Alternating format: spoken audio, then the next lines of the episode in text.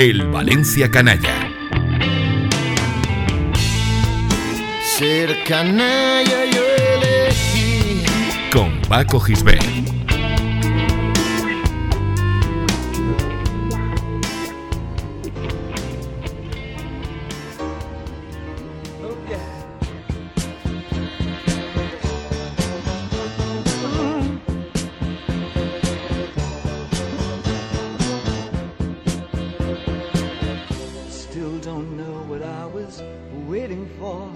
And my time was running wild, a million dead end streets. And every time I thought I got it made, it seemed the taste was not so sweet.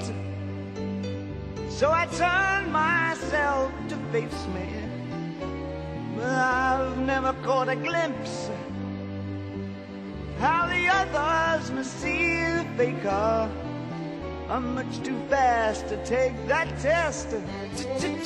Changes. Turn and face the strain. Changes. Don't wanna be a richer man.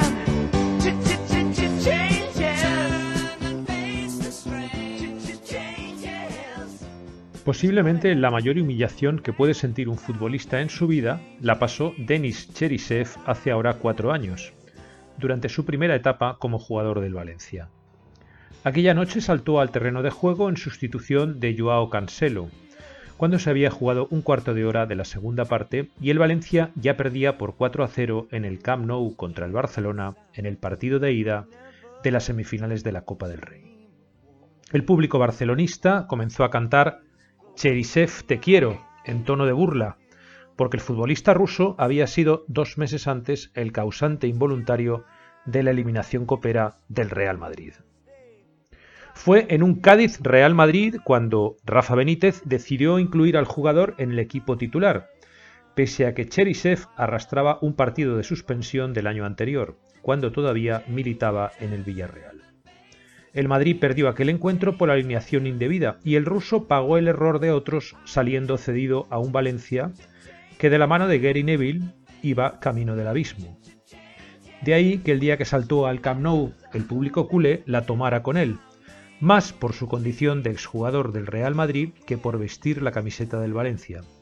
Y porque aquel partido fue un festival blaugrana, que acabó ganando por 7 a 0. El cuarto aniversario de aquel cambio de Cherisev en el momento menos indicado nos lleva a recordar hoy en este programa los días en que una sustitución arruinó un partido o un torneo, por culpa de una metedura de pata. Los momentos en los que los entrenadores del Valencia perdieron los papeles y se liaron a la hora de cambiar a un futbolista por otro. El cambio con peores consecuencias de cuanto se han producido en el banquillo valencianista tuvo lugar en los campos de Sport del Sardinero, en Santander. Paco Roch y Jesús Martínez, los cuñados, como los llamaba Lugo Pénez, habían construido a golpe de talonario un equipazo, según la definición de Roch, con el propósito de ganar la liga. Encomendaron el proyecto a Jorge Valdano, que ya había llegado al club a mediados de la temporada anterior para sustituir a un harto Luis Aragonés. El proyecto había ilusionado, como suele ser habitual en estos pagos, gracias a la impagable labor de marketing que hizo Valdano del equipo que habían puesto a su disposición. Se hablaba de optar al título y se confiaba en jugadores como Romario o el Burrito Ortega para abanderarlo. Pero una vez iniciada la temporada, se vio, como en tantas ocasiones, que los sueños no se harían realidad. La liga arrancó con dos derrotas consecutivas en Palma de Mallorca, ante el Mallorca de Héctor Cooper, y en Mestalla frente al Barcelona, que entonces dirigía Luis Van Gaal. En la tercera jornada, el Valencia rindió visita al Racing de Santander, y el partido comenzó bien, con un gol de Vlaovic en los primeros minutos. Sin embargo, antes del descanso, el conjunto cántabro ya había dado la vuelta al partido con dos tantos, y Valdano quiso reactivar el juego con los cambios que le permitía el reglamento. Lo que no le permitía el reglamento en aquellos tiempos era jugar con más de cuatro futbolistas extracomunitarios a la vez, aunque en la plantilla no hubiera límites en cuanto a esa condición.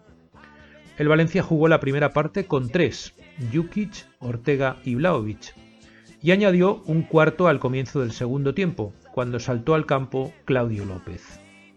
El error de cálculo llegó en el siguiente cambio, al sacar a Marcelinho Carioca, un brasileño pequeño de pies diminutos, al que nos habían vendido como un virtuoso del balón en sustitución de Cáceres. El Valencia, que jugaba en superioridad numérica, tenía en el campo a cinco futbolistas extracomunitarios, y Valdano, consciente de que la había cagado, retiró inmediatamente a Carioca del, campo, por lo que el Valencia jugó con 10 el resto del partido y lo acabó perdiendo. Al día siguiente, Roche echó a Valdano del club.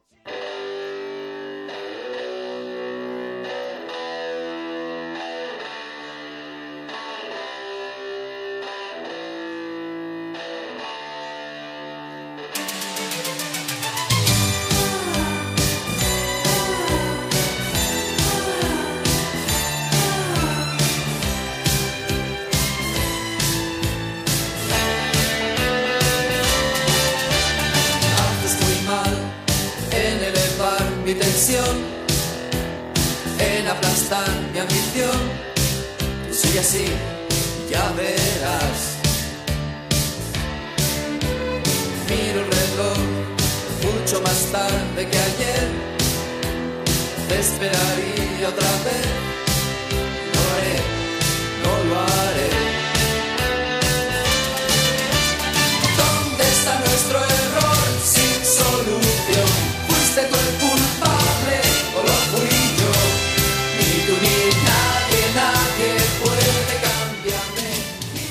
Exactamente lo mismo le ocurrió a Rafa Benítez cuatro años después, aunque las consecuencias fueran muy diferentes. Fue en octubre de 2001, en el campo del Novelda, en la primera eliminatoria de la Copa del Rey de aquella temporada. En el último minuto de aquel partido, cuando el marcador reflejaba un ajustado 0-1 a favor del Valencia, Benítez, que cumplía su primera temporada como entrenador del club, sacó al campo a Servan, que se unió a Jukic, Ayala y Aymar como futbolistas extracomunitarios sobre el terreno de juego. Como el límite había bajado de 4 a 3, el Valencia cometió de nuevo una ilegalidad reglamentaria, que ni siquiera le dio tiempo a reparar porque Denis Servan no estuvo más de un minuto en el terreno de juego. Las consecuencias de aquel error no fueron tan graves y se limitaron a la competición. El Valencia fue eliminado de la Copa por alineación indebida, pero en aquellos tiempos ya no estaba Roche al frente del club, y Jaume Ortí, presidente a la sazón, no fue tan impulsivo como para despedir a Rafa Benítez por un error que a la larga benefició al equipo. Sin la engorrosa carga de la Copa, el Valencia acabaría ganando la liga por primera vez en 31 años. A Servan, protagonista involuntario de la historia, como le pasó mucho tiempo a Cherisev, el error le costó un ostracismo que acabó con el rumano fuera del club unos meses más tarde. Desde el dichoso partido de Novelda no, no volvió a jugar ni un minuto con el Valencia, hasta marcharse cedido solo tres meses más tarde al Rapid de Bucarest.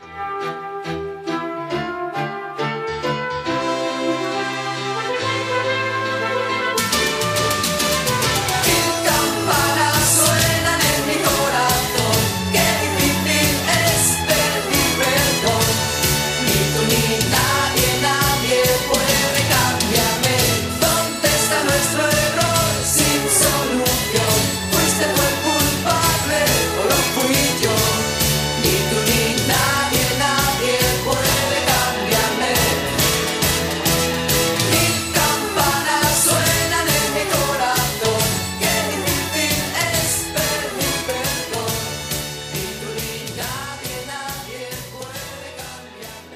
Escucha todos los programas en plazaradio.es y en valenciaplaza.com. Suscríbete a nuestros canales en Apple Podcast, Spotify, Evox y Google Podcast. Descarga la skill para Alexa de Plaza Radio o envía un WhatsApp al 605 66 36 70 para recibir cada nuevo episodio. También puedes seguirnos en Facebook, Twitter e Instagram.